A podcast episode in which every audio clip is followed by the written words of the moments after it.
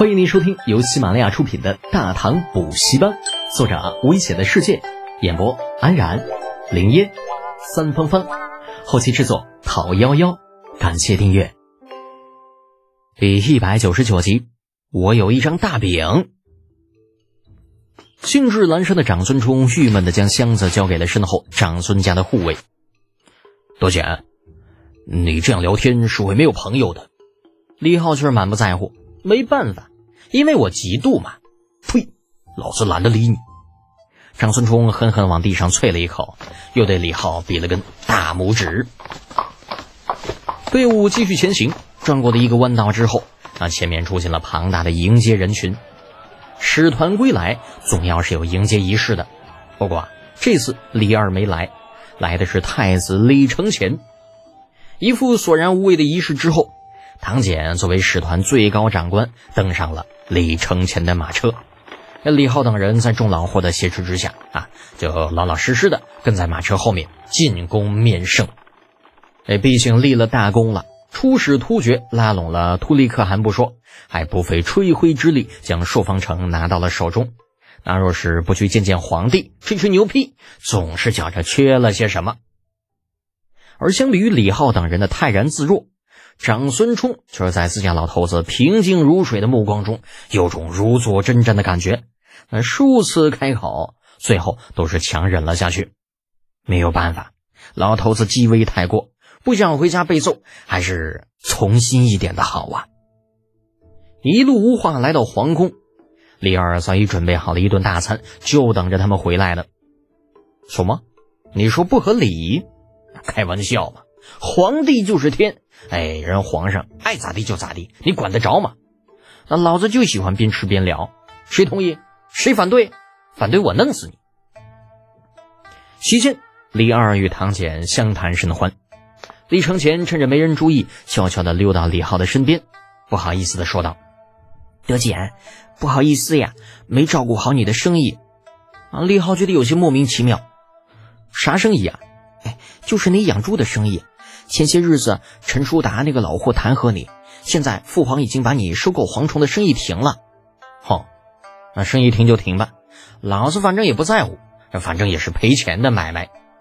另外啊，呃，李承乾又长大了一岁，今年九岁还是十岁来了？啊，这说话也不像之前的小孩子语气了啊，明显的有了些大人的味道。对于李浩的反应，李承乾有些好奇，你不生气啊？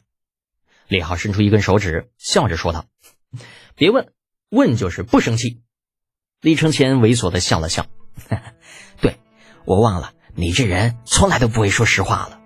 哎呀，这咋就这么不喜欢跟你聊天呢？啊，老子难道还要跟你说啊？老子要半夜拿砖头拍他，要打那老头的闷棍？开什么玩笑啊！老子是正经人，好不好？哎，德姐，你跟我说说草原呗。”我听说草原上都是大块吃肉、大口喝酒的真汉子。见李浩不愿意提生意上的事情，李承前就拉着他聊起了自己感兴趣的话题。李浩很是诧异：“你听谁说的？大块吃肉、大碗喝酒，那说的是山贼好吧？草原上那帮穷鬼，那别说大碗喝酒了，这平时能喝上一杯，那就算是有钱人了，好不好？啊？可是，可是。”李承前哑然，李浩无奈的叹道：“我的殿下呀，早就跟你说过，千万别人家说什么你就信什么。我跟你讲啊，这草原上那些个牧民，比咱们大唐百姓那可惨多了。这吃肉喝酒的有，但都是贵族，普通牧民根本就没这待遇。否则，你以为他们为啥总要到咱大唐来打草谷抢东西啊？”李承乾眨着眼睛，很是纳闷的回道。那不是习惯吗？那屁的习惯！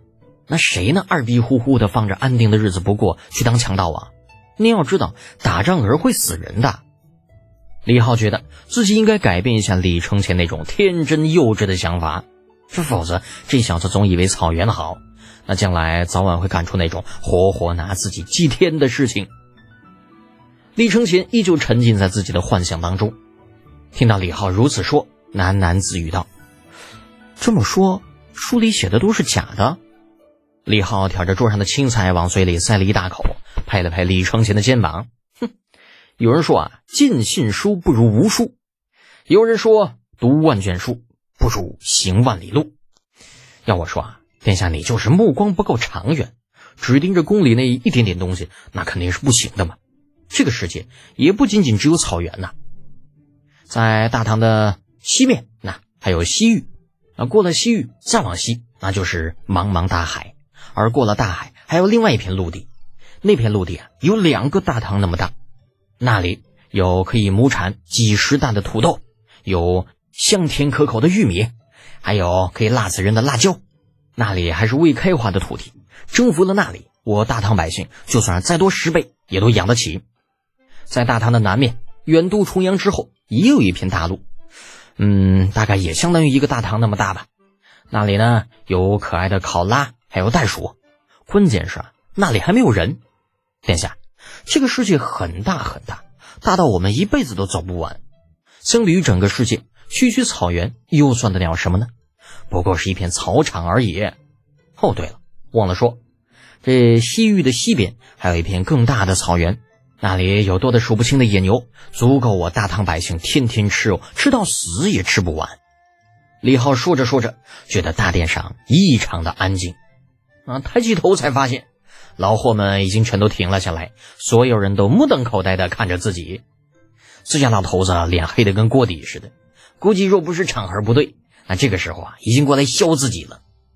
上面李二的手指哆嗦着，那嘴角直抽抽，那眼神像是要吃人。长孙无忌、杜如晦、房玄龄口水流出老长，一副见了鬼的表情。李浩被看得浑身有些发毛，结结巴巴的问道：“这、这、这咋的了？这、这是？”李二的声音有些嘶哑：“李德贤，你刚刚说有亩产几十担的粮食？”